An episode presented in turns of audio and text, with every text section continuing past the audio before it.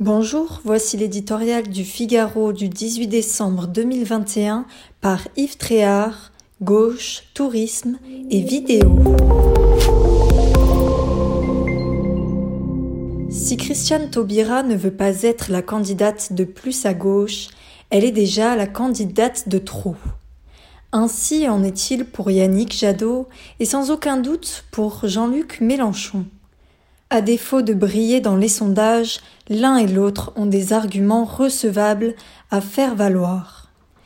L'écologiste a la légitimité que lui confère son succès à la primaire des Verts. L'insoumis est, quant à lui, le moins mal classé de son camp dans les études d'opinion. L'ancienne garde des Sceaux, dont la décision définitive pour concourir à la présidentielle sera connue mi-janvier, est donc déjà face à un mur du non. Seule la socialiste Anne Hidalgo et le souverainiste Arnaud Montebourg pourraient accepter de débattre avec elle, mais pour quel résultat? L'union a trois risques d'être une illusion, l'humiliation est au bout de l'impasse.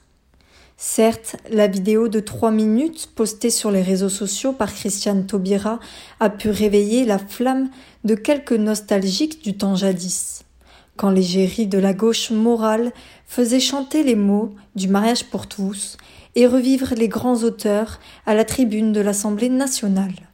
Aujourd'hui encore, elle sait prendre des airs entendus pour dire sa volonté d'agir sur le présent et d'inventer l'avenir. Elle n'a pas son pareil pour faire ronfler les lieux communs et danser les idées vagues.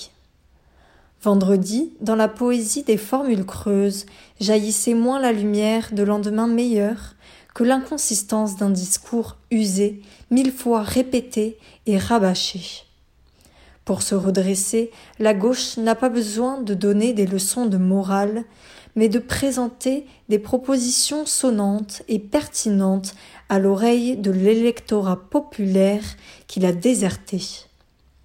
Un petit tour et puis s'en va, Christiane Taubira sera-t-elle autre chose qu'une étoile filante dans la campagne, aussi éphémère qu'un effet de manche? Il y a peu de chances tant sa sortie était improvisée, sans queue ni tête, relevant davantage du tourisme politique que de l'expression de conviction.